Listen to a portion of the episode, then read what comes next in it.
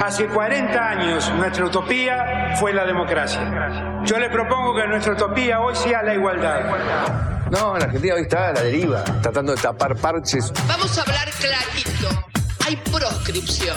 La grieta famosa, que es un invento de la política para generar odio y desde ahí conseguir más votos. Vas a meter preso a Videla a todos los responsables. Estamos trabajando en armar una estrategia para enfrentar la izquierda a nivel internacional. La izquierda tiene que pelearle y la peleamos todos los días. Si vos le tenés bronca, le tenés que pelear, pelear o que tenés bronca, pero lástima a nadie. Lástima a nadie. La moneda ya está en el aire. Empieza cara o seca en FM Concepto.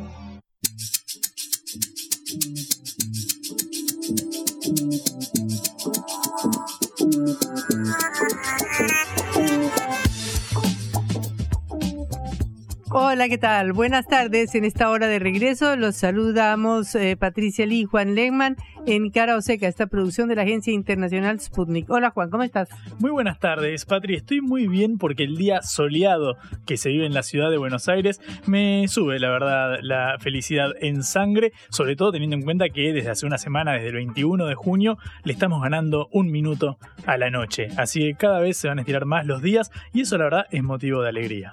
O sea, ya nos estamos acercando al verano, querrás decir. Prácticamente el año ya terminó, Patri. En cualquier momento traigo el pan dulce, brindamos, hacemos una mesita dulce y los fuegos artificiales, que ya no usamos porque tenemos conciencia acerca de los efectos perjudiciales que generan. Exactamente. Bueno, esperemos un poquito para los fuegos artificiales. Por ahora es hora de trabajar y de informar.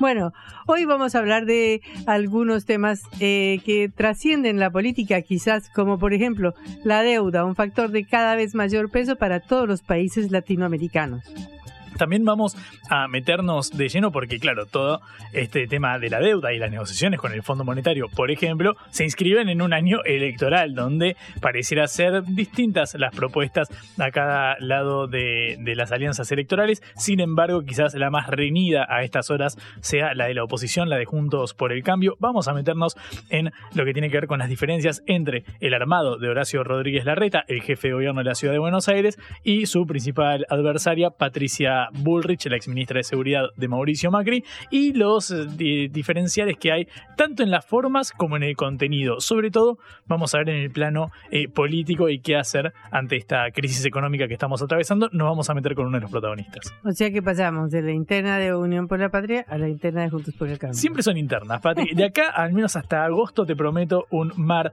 de internas y batallas con el famoso fuego cruzado. Bueno, bueno. Y después hablaremos de Europa, qué pasa con la OTAN, qué pasa con la próxima cumbre que se va a realizar el 11 de julio en Lituania y cuál es la situación en el continente. Vamos a actualizar un poquito las noticias que vienen del otro lado del Atlántico. Y como somos prolijos, abrimos con el tema deuda y vamos a cerrar también con ese tema porque ayer el ministro de Economía de la Nación, eh, Sergio Massa, flamante candidato de Unión eh, por la Patria de cara a las eh, primarias y luego a las generales, todo indica, a menos que pierda contra Juan Grau y su contendiente, lo cual pareciera ser al menos improbable, habló acerca de la deuda que tiene la Argentina con el Fondo Monetario Internacional. Vamos a escuchar bien qué dijo y qué puede esperarse de cara hasta a la eh, definición de en las, en pasos. ¿Qué puede esperarse con respecto al fuego amigo, las famosas críticas internas que las hubo durante todo el mandato, pero sobre todo vinculadas a qué hacer con el FMI? Bueno, será muy importante para todo el país saberlo. Empezamos nuestro programa. Cara o seca de Sputnik en concepto FM 95.5. Bueno, como anunciábamos antes, eh, el comentario de hoy es sobre la deuda, que es un factor cada vez eh, más gravitante en las economías latinoamericanas. No solamente en Argentina, como ya lo sabemos, en momentos en que estamos a días del vencimiento de un nuevo pago al FMI por 2.700 millones de dólares y esperando que lleguen los dólares para poderles hacer el pago. Es decir, que entre por un bolsillo y salga por el otro. Pero la situación de Argentina no es una situación particular, individual, no es que la Argentina es el país malo y malvado y perverso del mundo que se gasta toda la plata y que derrocha todo, no, es la situación en general en la cual están los países latinoamericanos y más en general los países eh, de economías emergentes o en desarrollo como se les suele decir. En primer lugar, porque las perspectivas económicas mundiales no van muy bien. Se piensa que la actividad económica se va a desacelerar este año, porque después de que el año pasado el mundo creció 3.4%, lo cual fue relativamente bueno después de la pandemia del COVID, este año solo va a crecer 2.8, según dicen los organismos internacionales. Esto provoca, por supuesto, una gran preocupación en nuestra región por la sostenibilidad de la deuda pública. Por ejemplo, se cree que América Latina este año solo va a crecer 1.2%, o sea, una de las más bajas de todas las regiones del mundo y un descenso enorme de lo que fue el 2021, que fue 6.7% de crecimiento y 3.8% el año pasado. Así que imagínense que si el crecimiento de toda la región va a ser el 1.2%, los problemas que vamos a tener. Según, eh, digamos, las estadísticas que llevan organismos latinoamericanos como la Comisión Económica para América Latina y el Caribe, la CEPAL, el promedio de crecimiento de los últimos 10 años va a ser 0.8, o sea, tanto como fue lo que ellos llamaban la década perdida de los años 80, cuando fue la gran crisis de la deuda anterior. O sea, estamos ante un estancamiento económico muy grande de los últimos 10 años, estamos ante la posibilidad de que este año la actividad económica sea también bajísima y ante precisamente por eso un peso de la deuda cada vez mayor. Este, ha habido varios factores, como ya sabemos, eh, para que esto suceda. En primer lugar, la crisis económica del 2007-2008. ¿Qué hizo esa crisis económica? Que hizo que todos los países eh, europeos y Estados Unidos bajaran las tasas de interés al mínimo para lograr rescatar a todos los bancos, para darle plata a todo el mundo, para que se saliera de la crisis que se había entrado. Y entonces todos los países eh, principales, todos los bancos más grandes, empezaron a prestarle plata a todo el mundo a tasas bajísimas, a tasas de cero prácticamente. Pero resulta que eso terminó y a partir del año pasado empezó el aumento de las tasas de interés y, de la inflación en los países centrales. Y como hay inflación en los países centrales a partir del conflicto con Ucrania, a partir de las sanciones contra Rusia, a partir de que tuvieron que eh, importar petróleo y tuvieron que subir todos los precios de la electricidad, de la energía, de los alimentos, entonces, ¿qué pasó? Subieron las tasas de interés y esos créditos que eran a unas tasas bajísimas, de pronto empezaron a tener unos intereses altísimos para todos nuestros países. Por eso, eh, la deuda bruta del gobierno, de los gobiernos de América Latina pasaron a 67.9 en 2019, luego subieron todavía más en 2020 con la pandemia y aunque bajó en el 2022 a ser como el 56.3 de toda la economía latinoamericana, es una cifra que está muy, muy por encima de los niveles de hace dos décadas, es decir, de los años 2000. De manera que el peso de la deuda es cada vez mayor a nuestros países. Y esto puede llegar a desembocar, advierten los organismos internacionales, en un problema grave o en una crisis de deuda grave. Porque no solamente vamos a una perspectiva de crecimiento menor, no solamente están aumentando las, la inflación en los países centrales, no solamente esto ha llevado a un aumento de la tasa de interés en los países centrales, sino que eso significa que las inversiones se están yendo a los países centrales y no están viniendo a nuestros países. Todo eso es un panorama bastante negro y bastante nublado para nuestra región y sobre todo pensando en Argentina, pensando que en este momento estamos en una negociación eh, con el Fondo Monetario Internacional y pensando que el endeudamiento del país lleva a gastar un montón de dólares en pago de intereses de la deuda. Se considera que bajo este gobierno, es decir, desde 2019 hasta hoy, se cancelaron 25 mil millones de dólares en intereses nomás, en intereses, y seguimos debiendo la misma plata. Es decir, que es una cifra que pesa duramente sobre la economía. Eh, ¿Por qué?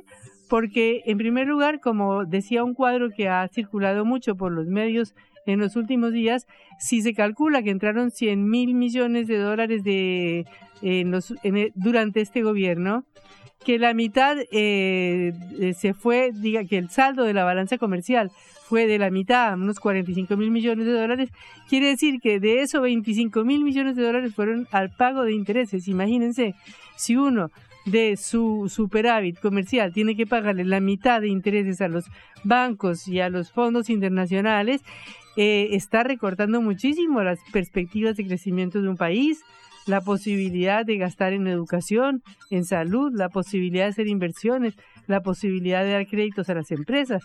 De manera que la deuda sí es un tremendo, tremendo condicionamiento para la economía de la Argentina y para la economía de todos los países latinoamericanos.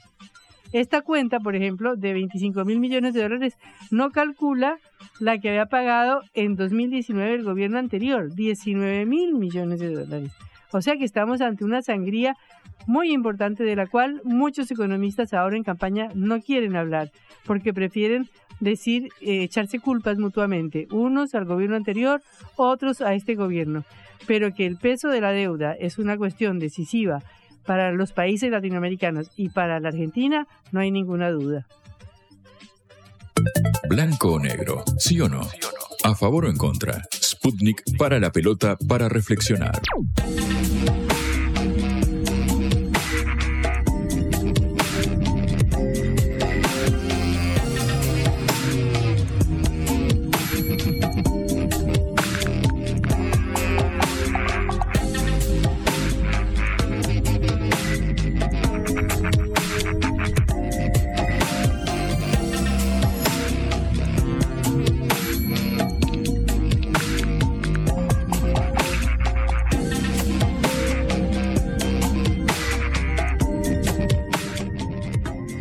Campaña electoral ahora sí, de verdad, verdad, ya se largó.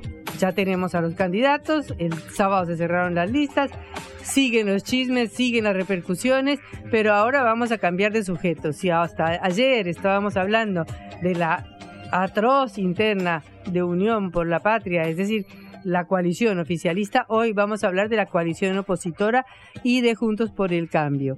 Eh, vamos a hablar con eh, Martín Yesa, intendente de la municipalidad o del partido de Pinamar en la provincia de Buenos Aires, que es un candidato para el Congreso por parte de Juntos por el Cambio del sector de, que encabeza la ex ministra de Seguridad de Mauricio Macri, Patricia Bullrich. Martín, un gusto saludarlo en Cara. ¿Qué tal? Muy buenas tardes, Patricia, Juan, un cariño a todos los que nos están escuchando. ¿Qué tal? Muy amable. Eh, bueno, Martín, ¿qué perspectiva tienen para, en primer lugar, la interna, ¿no? Como usted participa en una lista eh, de Patricia Bullrich, ¿qué perspectiva tiene frente a la otra lista que se le opone, que es la encabezada por el sector de Horacio Rodríguez Larreta? Bueno, puede parecer obvio, pero el primer objetivo siempre de cualquier campaña es ganar. Así que el primer objetivo que tenemos es ganar, es ganar en base a una idea, una identidad, con, con Patricia lo que nos une es una, es una mirada, es una visión, en donde lo que ella describe y ha estado describiendo en estos años, en estos meses, es la necesidad de encarar un cambio con fuerza. Eh, y eso no significa, por supuesto, que, que, que Horacio no, no, no tenga su fuerza o lo que sea, sino que es una fuerza muy característica que es ir para adelante con toda es ir para adelante con el orden, es ir para adelante con la regulación y desburocratización que necesitan los que quieren emprender, hacer, invertir, generar empleo, para la gente que necesita tener claridad, para resolver los 15 tipos de cambios que tiene la Argentina, los tres dígitos de inflación. Y todas esas cosas no se van a lograr sin fuerza. Por supuesto que es que equipo también, ¿no? Y yo creo que en este sentido son cada vez más los argentinos, particularmente yo pertenezco a la provincia de Buenos Aires, bonaerenses que, que necesitan una, una, una Patricia Bullrich al frente de la seguridad, que entienda, que se entienda claramente quién es la persona que lidera la lucha contra el narcotráfico, evidentemente la lucha contra el narcotráfico necesita nuevas reglas, por eso, a ver, en mi caso, soy candidato a diputado nacional, vamos a tener que revisar la edad de la baja imputabilidad para los menores que son utilizados como soldados en la guerra contra el narcotráfico, vamos a tener que revisar un montón de cosas sencillamente para que la Argentina eh, esté en la senda del orden para poder progresar. Martín, buenas tardes. ¿Cómo estás? Juan Leman te, te saluda. Bien, Juan, un gusto. Igualmente. Ayer, en una entrevista en Radio La Red, ante la pregunta del colega Ramón Indart, Larreta dijo que el modelo propuesto por Patricia Burrich, al igual que el ejecutado por Macri entre el 2015 y el 2019, fracasó en Argentina. Vos recién hablabas de la identidad que debería tener la coalición opositora. ¿Qué opinas sobre estos dichos del fracaso eh, que atribuyó Larreta al modelo de Burrich? Yo lo entiendo exactamente al revés. Eh, más bien la idea de convocar al diálogo a todas las fuerzas políticas y demás es algo que lo intentó Mauricio en los primeros dos años y por eso es el propio Mauricio que se dio cuenta que lo que, que lo que se necesita es otro impulso, otra fuerza, otra nitidez. Para eso te tienen que votar los ciudadanos. Por supuesto que en algún momento después en el Congreso de la Nación tenés que debatir, tenés que consensuar en lugares, pero primero es que los ciudadanos entiendan claramente cuál es tu idea tu idea no puede ser, me voy a sentar a dialogar a ver qué sale. Nuestra idea es que si hoy tenemos el 45% de los trabajadores en negro, evidentemente hay que hacer una actualización laboral mínimamente. Que si tenés el, problema del cepo cambiario, ¿quién va a poner un peso, quién va a invertir seriamente su, sus ahorros, su plata, si no entiende qué es lo que va a pasar con la salida cambiaria? Entonces, estas son las cosas en donde hay que ser muy claros, muy nítidos, por eso yo lo entiendo exactamente al revés. Por supuesto no es para polemizar, pero yo entiendo que es exactamente al revés. Es el propio Mauricio Macri el que se dio cuenta que, ese modelo no funcionó. Y después ya tiene un problema metodológico, que es si vos decís que esto se hace con más diálogo, con más consenso, lo decís, bueno, pero con tu propia fuerza, no, con la propia fuerza está difícil. Bueno, y con Sergio Massa no, con Sergio Massa no. Y con el kirchnerismo no, con el kirchnerismo tampoco. Y con mi ley no, con mi ley tampoco. Bueno, y entonces ¿con quién vas a construir ese consenso? Entonces, ahí es donde yo veo ese tipo de problemas, por eso lo entiendo al revés, por supuesto que también en, eso, en esto es lo único en lo que estoy de acuerdo, que es lo que dice, lo que se define ahora es el cómo, y el cómo yo creo que es como lo está planteando Patricia, con una mirada muy clara en donde los ciudadanos sepan que las personas que vamos a estar, en mi caso, sentadas en una banca, en el caso de Patricia, dirigiendo a nuestro país, los ciudadanos sepan qué es lo que pensamos y sentimos nosotros. Porque son tantos años de fracasos los que lleva la Argentina, de, de fracaso con la educación, de fracaso con la salida de la pobreza, con la inclusión laboral, con tener ahorros, con tener un sistema bancario en el que funcionan los créditos hipotecarios. Viste, no sé, Juan, te has escuchado alguna vez la frase, ¿viste? Argentina es de los pocos países en el mundo en donde la gente, porque viste, está el que tiene y está el que no tiene, en el que se pagan las zapatillas en cuotas y las casas al contado. En el resto del mundo es exactamente al revés. Vos las zapatillas las pagas al contado y la casa la pagas con un crédito hipotecario a 20, 25 años, con una tasa de interés en el mundo, la tasa de interés en el mundo muy desarrollada del 2%, y acá en Latinoamérica, el país que mayor inflación tiene, sacando a Venezuela y Argentina, tiene una tasa de interés del 7-8%, por esa es la inflación anual. Acá, ¿cuál es la, cuál es la tasa de interés de un banco? ¿Tomarías un crédito a 20 años? Con el crédito hipotecario que te podrían dar, ¿te alcanzaría para una vivienda? Entonces son todas cosas a las que nos acostumbramos, que aceptarlas como un hecho natural, que no lo son en absoluto, y por eso esta idea de que Patricia se extrema, no sé qué, son todas chitanas cortas, en donde yo lo que veo que en el fondo Patricia lo que está planteando es un país sensato que no se va a hacer sin lucha. Y eso yo creo que es una de las cualidades principales de Patricia también. Ya la otra le preguntó si, es izquierda o derecha, y dice, es una luchadora a la Argentina la vamos a encontrar en la senda del progreso luchando. No, no, no con recetas, con palabritas, con... Eh, a tener que luchar para que la Argentina se ponga de pie y empiece a funcionar. No, no se va a hacer sola. Justamente en, base a este diagnóstico que trazás sobre las diferencias entre cada uno de los candidatos, eh, uno pareciera pensar en la reta, bueno, como alguien más moderado de centro y de Burrich como alguien eh, más, podríamos decir, eh, más segura de sus convicciones, digamos, o quizás un poco más, posturas más radicales que la de la reta en ciertos temas. Sin embargo, si uno va a la conformación de las listas, vemos que, por ejemplo, José Luis Esperte, el economista liberal de fuertes críticas abiertas al gobierno y que de hecho en el día de hoy propuso excluir a dirigentes del Frente de Izquierda por haber apoyado las manifestaciones en Jujuy, está con la reta. Que Cintia Houghton, la dirigente provida que estuvo abiertamente en contra de eh, la ley de interrupción voluntaria del embarazo, está con la reta. Que Pichetto, que apoya, por ejemplo, el hecho de eh, confrontar con los grupos mapuches en la Patagonia, también está con la reta, mientras que, por ejemplo, en la lista de Burrich está el eh, antes calificado como dialoguista Nicolás Mazot, que tuvo un rol central en, bueno, la conformación política durante el gobierno de Macri. ¿Cómo es este fenómeno en el cual pareciera haber gente más identificada con cambios más radicales en las listas a legisladores de, la reta que en la de Burrich? ¿Hubo un cambio por parte del jefe de gobierno porteño y su perfil? Mm, eso no lo sé, eso lo entiendo que lo, lo, juzgan los ciudadanos. Yo lo que veo que por eso es importante tener una mirada nítida. De hecho, hay un contrapunto. José Luis Espert dijo que la salida del CEPO tiene que ser inmediata. Él es candidato a senador y la persona que es el jefe de equipos económicos de Horacio Rodríguez Larreta, que es Hernán Lacunza, dijo que la salida del CEPO no se va a hacer inmediatamente. Luego decís, bueno, pero hay algo, hay alguno, ¿cuál, es la versión? Digamos, estos son los problemas cuando vos te abrís demasiado, que es que el buque se te traba en el, en el tránsito, ¿no? Por eso en ese sentido, nosotros lo que tenemos es una mirada nítida. Por supuesto, hay gente que, trabaja, pero yo, perdón, Juan, te quiero problematizar sobre una idea también, ¿no? Esta idea de los moderados, los radicales, ¿no? Mm. Por ejemplo, supongamos que, yo acá en Pinamar, y vamos a hablar de, hechos concretos, ¿no? Para, para bajar a tierra, lo que muchas veces se habla sobre este tipo de cosas. Alguien me, puede estar escuchando a mí, pero decir, uy, este pibe es un radical, no es un moderado, y yo creo que hace falta un moderado. Pero problematicemos un poco más, complejicemos un poco más, Juan. Acá en Pinamar, por ejemplo, ya desde hace tres años tenemos un programa de playones de fútbol social en los barrios. Yo me di cuenta como intendente que los chicos salían de la escuela y estaban en la calle, estaban callejeando. ¿Viste? Y siempre a uno como padre y demás te da miedo, ¿viste? Que, los chicos entren en cualquiera. Entonces, ¿qué hicimos? Profe de fútbol, pelota, le metimos merienda con, con una comidita antes de que se vayan a la casa los chicos. Eso lo hicimos en distintos barrios de, trabajadores acá en Pinamar. Esa política hace que yo sea de izquierda mm. y te cambio el eje ahora.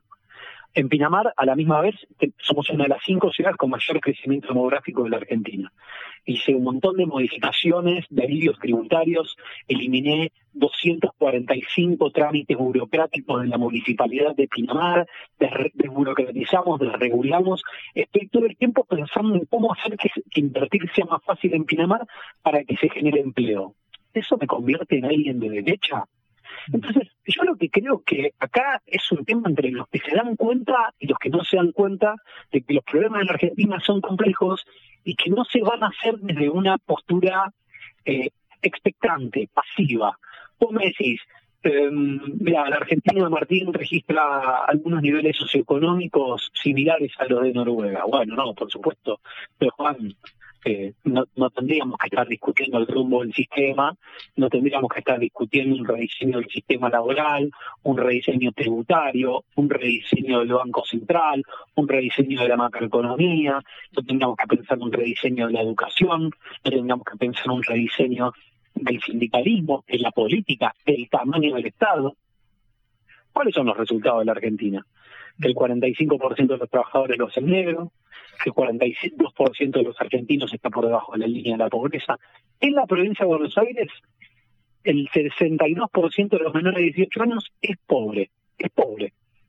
De ellos, el 75% que va a la escuela tiene problemas de lectocomprensión, contra los chicos de clase media alta que van a la misma escuela y en un 20% tienen problemas de lectocomprensión. En una Argentina en donde el sistema educativo público, gratuito y laico nació para igualar las oportunidades que teníamos las personas que provenimos de distintos orígenes. Ese modelo fracasó fracasó, lamentablemente fracasó, hay que rediseñarlo, hay que repensarlo. Entonces vos me decís, soy, sos una persona radical y qué querría decir, que sos un loco, no, significa que esto no funciona. Y lo vemos en los hechos, esto no funciona.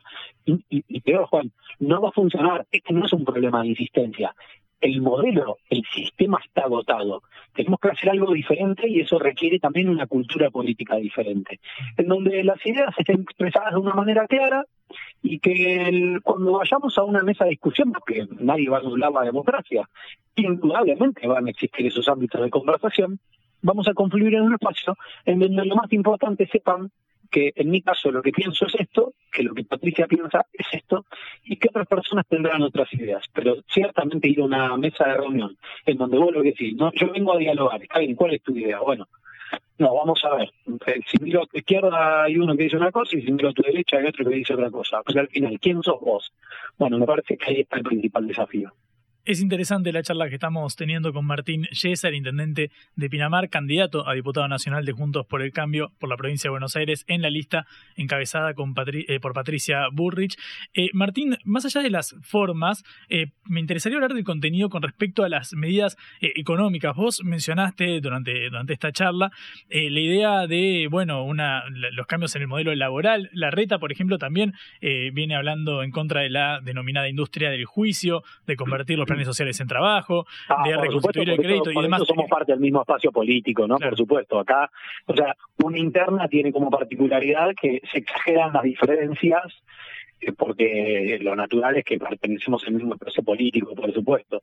Pero sí es, es un hecho natural que vamos a tener coincidencias también, por supuesto. Y no, la pregunta, más allá de las coincidencias que están a la luz, es qué diferencias hay para, para proponerle a la sociedad de cara de, ok, dejemos de lado las formas de quién es más efusivo o quién es más elocuente a la hora de exponer los argumentos o de referirse al gobierno y vayamos al trasfondo porque, claro, estamos ante una inflación del 114% interanual y el bolsillo es quizás la pr- principal preocupación de la ciudadanía. ¿Hay alguna diferencia concreta con respecto a lo que piensa Burrich de lo que piensa eh, Larreta o, el- o al modelo que defienden cada uno de ustedes? En el oficialismo, por ejemplo, pueden decir, bueno, entre Juan Grabois y más hay una clara diferencia sobre qué hacer contra- con el fondo. En el caso de Burrich y, y Larreta, ¿ves alguna diferencia en la, en la persona que se está representando en la candidatura presidencial? Ah, En el caso, inevitablemente tenemos que, caer en, en- hablar de personas, pero yo lo que creo que en el caso de Patricia es una trayectoria a lo largo del tiempo con estas ideas, en donde, mira, hace poco tuve una conversación con, con Patricia súper interesante. Ella decía, probablemente si, si este fuera otro país, ¿no? Un país eh, próspero de hace tiempo y demás, una personalidad como la verdad seguramente eh, podría funcionar mejor, ¿no? Pensando en, en- cómo liderarlo. Pero la situación de la Argentina es esta, es una Argentina que en donde la gente tiene el corazón roto. A, a mí me pasa acá, Juan, perdón, perdón, es que no, no, no te contesto la pregunta directamente, no porque te estoy eludiendo, sino porque yo lo que veo que la cosa es un poco más compleja. Por ejemplo, acá en Pinamar hay empleo, hay, hay inversiones récord pero a la misma vez, contra el año pasado, que ya había sido un año en donde la asistencia alimentaria había sido alta, este año es un 40% más. Vos ponete en la cabeza de alguien que está laburando, no sé si tenés hijos vos, por ejemplo, Patricia, si tienen hijos, imagínate si con el laburo que tienen acá en la radio, haciendo periodismo, habiendo estudiado, a la misma vez, cada fin de mes tenés que ir a pedir una caja de comida para darle de comer a tus hijos. Ya no si le vas a poder comprar un jeansito, unas zapatillas a tu chico que le quedan quitas las zapatillas, le tiene que comprar un parcito nuevo, que no le podés llevar alimento a, a la casa a tu hijo. ¿Cómo pensás que te funcionaría la cabeza? Entonces, lo, lo que estamos hablando, y, y no, digamos, para no restarle valor, yo lo que creo que el próximo líder de la Argentina tiene que, tiene que ser una persona que sea parte de esta época, de esta época histórica que le toca vivir a la Argentina, donde un país con un montón de recursos y un montón de oportunidades está sumido en esta situación crítica, crítica a todo nivel, crítica educativa, crítica social, crítica en lo económico, y todo eso dinamita nuestro futuro. Por eso lo- lo- algunos de los jóvenes que pueden se van, y después están estamos los que no nos podemos ir, ¿no? Que, que no está la opción, no, no lo pueden ni pensar, no te lo pueden ni imaginar, entonces lo que nos queda es luchar de la mejor manera posible por el lugar en el que vivimos. Por eso yo centralmente lo que creo que Patricia es una luchadora y por supuesto que las diferencias se van a se van a ver ahora en, en las siguientes semanas, vamos a estar contando las propuestas, hay una idea de una reforma del Banco Central en donde también vamos a estar seguramente de acuerdo, se verá la forma, pero claramente hay que hacer una reforma legal del Banco Central, hay una mirada muy clara, muy concreta en la importancia de burocratizar, de regular del Congreso de la Nación, eliminar leyes, el próximo presidente que ojalá sea Paco Bullrich, tiene que ser la presidenta que mayor cantidad de leyes haya eliminado en la historia para que los que quieren producir puedan producir. Eso tiene que ser lo más importante. Por eso hay todo un equipo que está trabajando atrás de esta mirada, de esta mirada, que es una mirada en un rumbo, en una visión, que es hacer que los, a, los que quieren hacer, producir empleo, invertir, se les levante el pie de la cabeza y generar empleo. En Argentina hay que hacer una, hay que crear empleo, hay que generar empleo, hay que hacerle la vida fácil a los ciudadanos, a los argentinos en cada rincón, y eso va a requerir descentralizar el, poder del Estado nacional. Hay que, hay que romper toda la burocracia que impide que los argentinos que quieren hacer puedan hacer.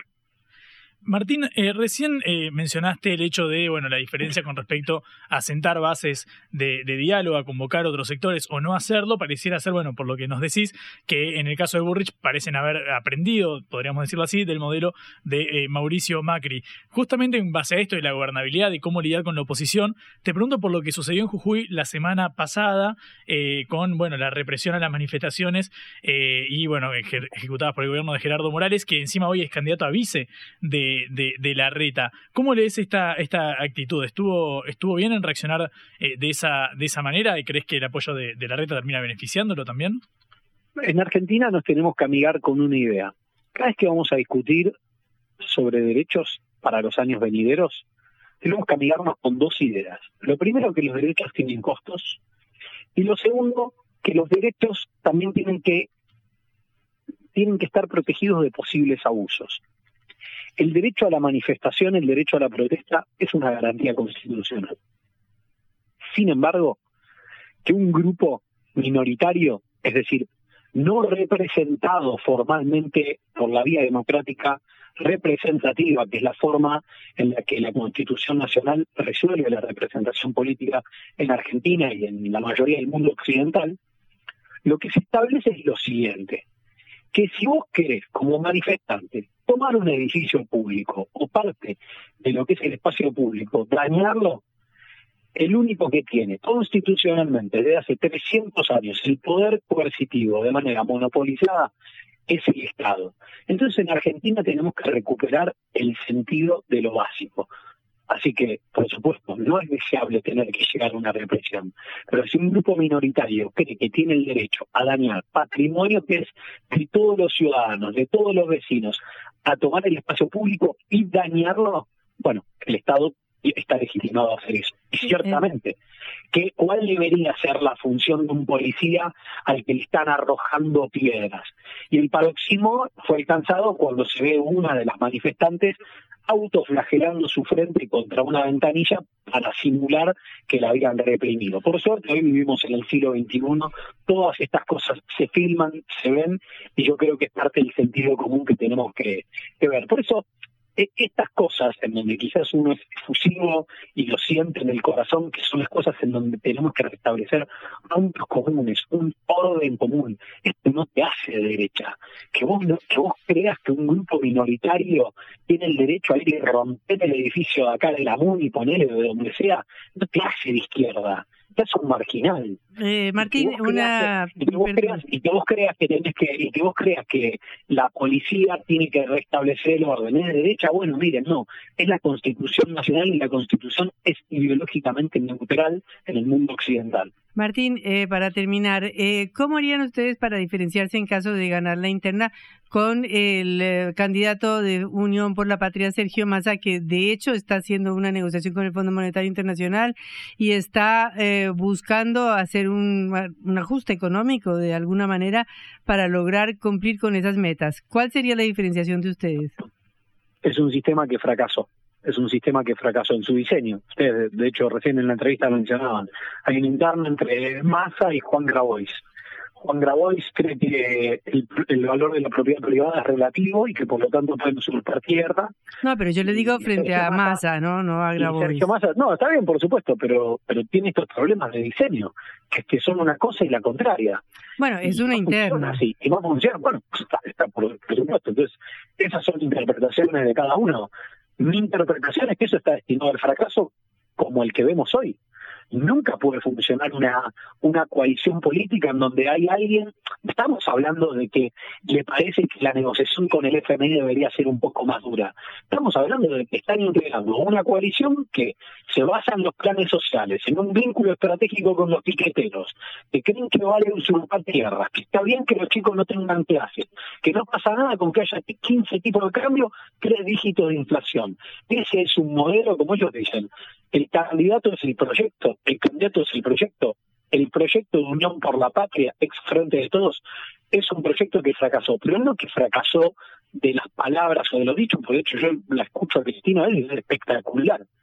Fracasó en los hechos, en la realidad. La realidad demuestra que los resultados son malos, han empeorado y la situación de la Argentina empeoró.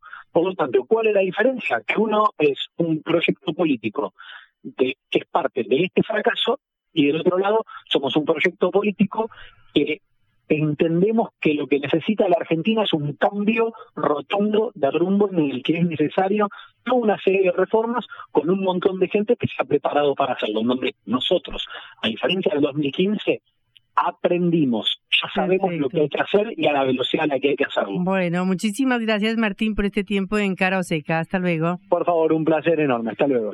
Era Martín Yesa, intendente del partido de Pinamar en la provincia de Buenos Aires y candidato a diputado en las listas de Patricia Bullrich de Juntos por el Cambio. Es momento de definiciones.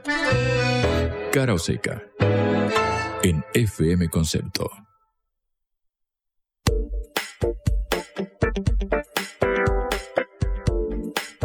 Definiciones tiene que haber en el Chaco, en el caso de Cecilia Strisowski, ¿no, Juan? Efectivamente, eh, Patri, hay novedades en el caso de esta mujer desaparecida, vista por última vez el primero de junio en la provincia del Chaco. Ayer se confirmó que los eh, huesos encontrados en la zona de Río Tragadero son eh, humanos y, por el otro lado. Huesos calcinados. Huesos calcinados se encontraron. Pedacitos. son, son humanos, efectivamente. Fue una conclusión alcanzada por el equipo interdisciplinario de antropología, medicina y odontología conformado particularmente para el caso de Cecilia eh, Strisowski. Recordamos, son aquellos restos que fueron encontrados el 22 de junio, hace casi una semana, en, la, en Río Tragadero, una localidad en eh, la ciudad capital, en Resistencia.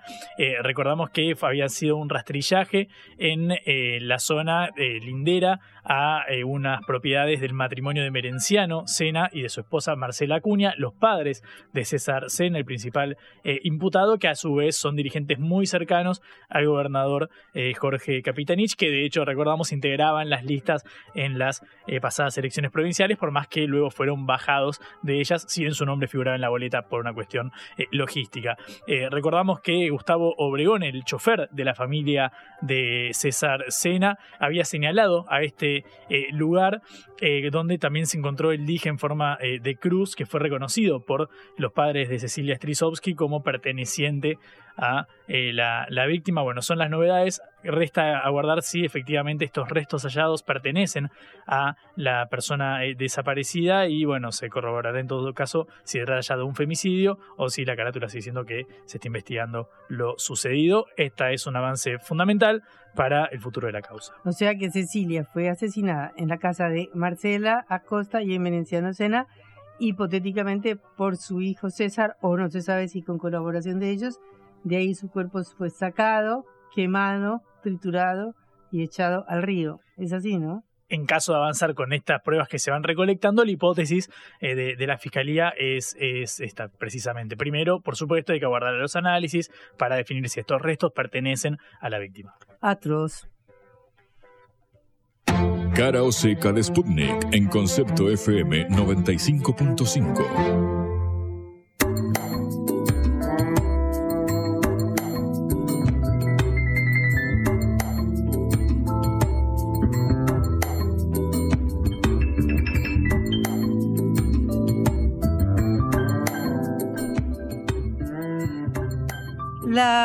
en julio, el 11 de julio, se realizará la próxima cumbre de la OTAN en Vilnius, Lituania, en la cual el gobierno ucraniano ha pedido, por favor, rogado de todas las formas posibles, que le den algún ingreso, aunque sea esperando a que termine el conflicto con Rusia, pero que de cualquier manera ya empiecen, ratifiquen los protocolos, todo, porque está aceleradísimo y apuradísimo por ingresar a la OTAN.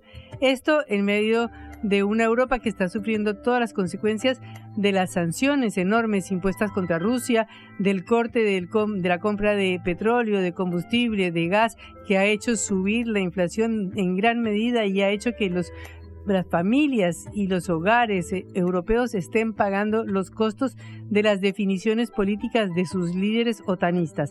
Estamos en comunicación con Javier Couso, ex diputado europeo y analista y comentador político para hablar de esta situación en Europa. Javier, muchísimas gracias por recibirnos. Somos Patricia Lee y Juan Lehmann desde Caraoseca en Buenos Aires.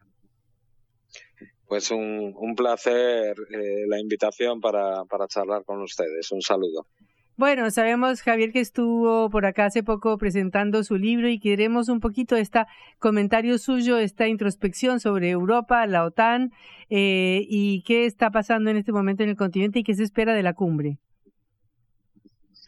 Bueno, sí, estuve hace poco, tuve la, la suerte de estar en, en Argentina presentando un libro eh, que se ha editado allí mismo por Acercándonos Cultura, un libro que trata sobre la rusofobia, que fue una investigación que desarrollé durante el tiempo que fui diputado, de 2014-2019, en pleno momento en el cual se iniciaba pues prácticamente la, después del golpe de Estado del Euromaidán, pues toda la represión y, y, la guerra sostenida por el gobierno golpista contra las provincias de cultura rusa, que causaron 14.000 muertos y bueno, me sorprendí mucho al, al ver pues una virulenta rusofobia que no había llegado a España y que posteriormente, a partir de 2022, yo creo que se ha hecho global, porque los grandes medios de comunicación occidentales que controlan la mayoría de la información se han dedicado pues a, una campaña casi xenófoba a, a perseguir no solo pues al gobierno, a su enemigo, al gobierno ruso, sino a toda la cultura rusa. Y bueno, ahora mismo estamos sufriendo claramente una guerra en las puertas de Europa, la segunda, la primera fue contra la República Federal Yugoslava, eh, también eh, iniciada por la OTAN, y esta exactamente igual, propiciada por la OTAN después de ese golpe de Estado, sobre todo pues por la expansión ofensiva hacia el este y la utilización pues de un gobierno eh, golpista de inspiración, además del nacionalismo ucraniano, que es de inspiración nazi. Eh, sus grandes líderes, pues eh, reivindicados son Bandera, colebarcionista pues de, de las SS y de los de los matanzas de, de judíos, de polacos y de, homosexuales, hoy que es el día de, del orgullo gay, pues, eh, pues estamos sufriendo unas sanciones que se han vuelto contra nosotros realmente, no han hecho prácticamente mella en el, en el, en, Rusia y sí están afectando en cambio pues a los bolsillos europeos. La próxima cumbre europea yo no veo que ni que, ni que por asomo Ucrania pueda pertenecer a la OTAN. No iba a, a pertenecer antes ni va a pertenecer ahora, porque además es una de las líneas rojas que, que ha puesto Rusia y que yo creo que podríamos escalar hasta llegar pues a un conflicto nuclear, ¿no? Es una, una zanahoria que le ponen los gobiernos occidentales a Ucrania, pero no va, no va, no va a ingresar en la OTAN. Bueno, pero de cualquier manera, eh, ya sabemos que todo el conflicto ucraniano es dirigido desde Alemania, todas las armas son puestas por todos los países de Europa de la OTAN, por Estados Unidos. Entiendo que hasta se han vaciado los eh, depósitos de misiles y de todo, y toda Europa está produciendo armas para alimentar y alimentar y alimentar esta guerra. ¿Con qué propósito? Bueno, el propósito claramente pues es el de el de desgastar a Rusia, crearle un problema que, según los cálculos que ellos tenían, pues sería la quiebra económica y política de Rusia y no ha sido así en ningún caso. Eh, para que la gente lo entienda, estamos ante una eh, abrumadora ayuda militar utilizando pues eh, es una guerra de la OTAN proxies como llaman pues los expertos una guerra por delegación eh, de la OTAN contra Rusia es decir eh, se han invertido más de 130 mil millones de dólares en armamento para eh, las Fuerzas Armadas ucranianas, entrenadas, financiadas y dirigidas por los países de la OTAN. Solo hay que poner un ejemplo para que la gente se dé cuenta de la dimensión de este dinero desgastado y robado a los propios ciudadanos occidentales. Eh, Estados Unidos tiene un presupuesto militar de 700.000 millones de dólares. Rusia tiene un presupuesto militar de 60.000 millones de dólares.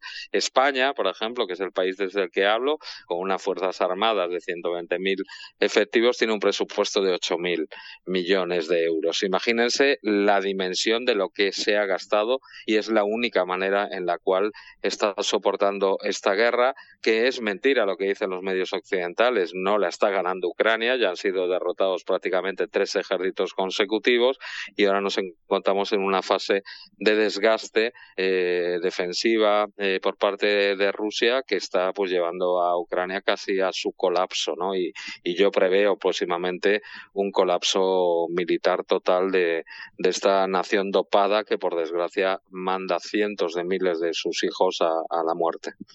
Y no leía las declaraciones de, eh, no sé si era el primer ministro ucraniano o de Zelensky mismo, diciendo esto de que pedían el ingreso a la OTAN cuando se terminara el conflicto con Rusia. Es decir, ¿sería posible que Ucrania, por esta situación tan desfavorable que estás mostrando, eh, eh, permitiera algún tipo de negociación de paz o de suspensión del conflicto?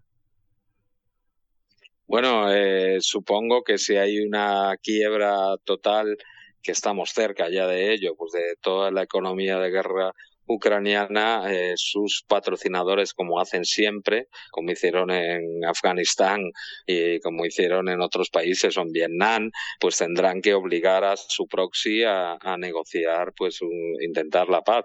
Lo que veremos es si los eh, eh, su contraparte rusa está satisfecha con ello, porque lo que Rusia lleva pidiendo, por lo menos desde 2007, es un, un, un esquema de seguridad común en Europa que dé seguridad a ambas partes y la OTAN nunca ha hecho caso, ¿no?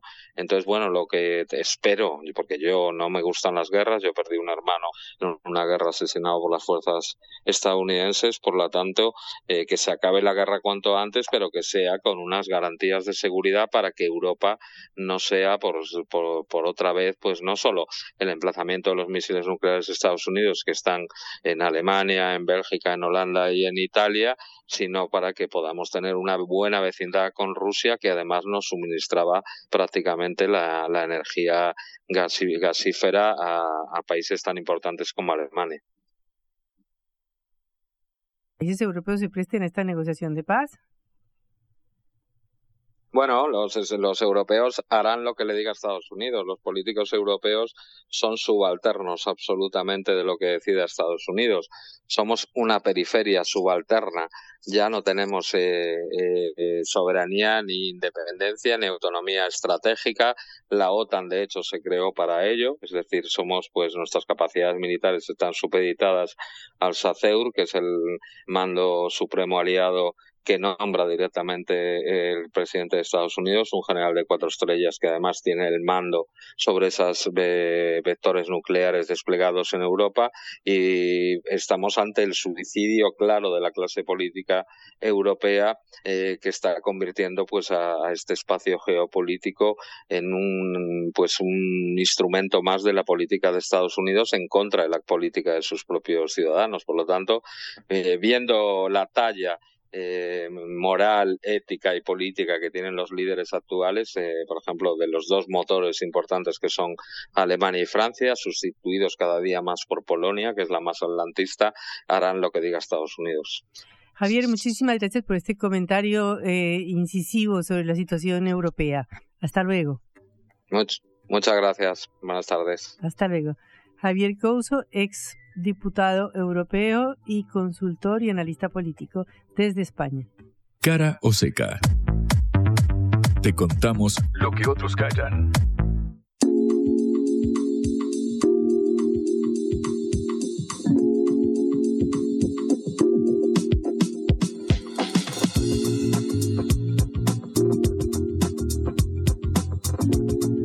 Volvamos a nuestra realidad, Juan. ¿Qué pasa con el Fondo Monetario? Tantas cosas pasan, Patrick, con el Fondo Monetario Internacional, pero una de ellas, quizá la más destacada de estos días, fue que el ministro de Economía, flamante candidato de Unión por la Patria, Sergio Massa, se refirió durante el día de ayer a este tema. Recordamos, el acuerdo con el Fondo Monetario fue quizás aquel que surcó la mayor cantidad de diferencias dentro de la coalición del Frente de Todos. El año pasado, a principios del año pasado, se dio esta eh, división contundente cuando, por ejemplo, el hijo de la, de la vicepresidenta, eh, Máximo Kirchner, renunció a la jefatura de bloque del eh, Frente de Todos en la Cámara de Diputados. Bueno, básicamente al momento de, de acordar y aprobar el acuerdo para la renegociación de la deuda contraída por Macri en 2018. A partir de ahí se dio un mar eh, de internas. Primero fueron las críticas, ¿te acordás? Las críticas a Martín Guzmán sobre lo, lo hecho durante estos años para la renegociación. Luego vendría el interregno de Silvina Batakis y finalmente quien era entonces el presidente de la Cámara de Diputados asumiría como ministro en julio del año pasado. Hace casi un año, mira, se va a cumplir ahora. ¿Qué pasó ahí? Bueno, básicamente hubo un poco más de paz interna, pero seguían las diferenciaciones. Hoy en día, ahora que todo indica que va a ser eh, Sergio Massa, quien contará con todo el respaldo de la coalición, excepto el sector nuevo de eh, Juan Grabois, de Justa y Soberana, que va a ir al interna a disputarle. Sin embargo, bueno, el sector de Alberto Fernández, de Cristina Fernández de Kirchner, los gobernadores han respaldado abiertamente a Massa. ¿Qué dijo Cristina ayer, por ejemplo? Eh, perdón, antes de ayer, cuando fue a, anunciarse el retorno del Skyban, el avión usado en los vuelos de la muerte? Bueno, era la primera aparición pública de la vicepresidenta con Massa atrás que se confirmara su candidatura y dijo, bueno, el candidato también va a tener que ocuparse del tema de la inflación, como empezando a marcar ciertos resquemores y rispideces al respecto. Ayer fue muy interesante escucharlo a Massa ya en su rol de candidato en esta campaña, en un evento en la Cámara Argentina de la Construcción, donde por primera vez se expidió en torno al Fondo Monetario desde el anuncio de su candidatura. ¿Qué significa ir al fondo? para que entendamos qué representaron esos 44 mil millones de dólares del 2019. Significa asumir metas, compromisos y obligaciones. En términos de programa económico, significa ceder en parte tu autonomía para atarte a un programa que de alguna manera es el que explica eh, la capacidad de repago de tu país. Eso es ir al fondo. Si yo te dijera eh, una obsesión que tiene que tener el próximo presidente, el que sea, digamos, el programa exportador, juntar todos los, todos los dólares que Argentina necesita para pagarle al fondo y volver a sacarlo de la Argentina y para no volver nunca más al fondo, porque creo que en definitiva es parte de una discusión que tenemos los países de ingreso medio en vías de desarrollo a nivel global. Bueno, básicamente este llamado al eh, consenso en torno a este programa eh, exportador, todos los ítems que marcó Sergio Massa al referirse a la que quizás sea la eh, preocupación central en materia de la deuda argentina, que es, bueno, la refinanciación de la deuda con el Fondo Monetario. Recordamos, hace algo más de un mes, casi que se dio por caído el acuerdo con el Fondo Monetario cuando Sergio Massa decidió utilizar parte de la deuda para eh, intervenir en el mercado cambiario y evitar así que siguiera subiendo, por ejemplo, el dólar blue, pero también el contado con liquidación, el, el, MEP y los demás dólares paralelos. Es decir, en ese momento virtualmente quedó caído el acuerdo. En este momento, más a lo que está tratando de renegociar es que se adelanten los desembolsos previstos para el resto del año, no solamente para girarle los dólares, porque viste que es casi automático, entran los dólares del desembolso y se van para pagar al mismo fondo.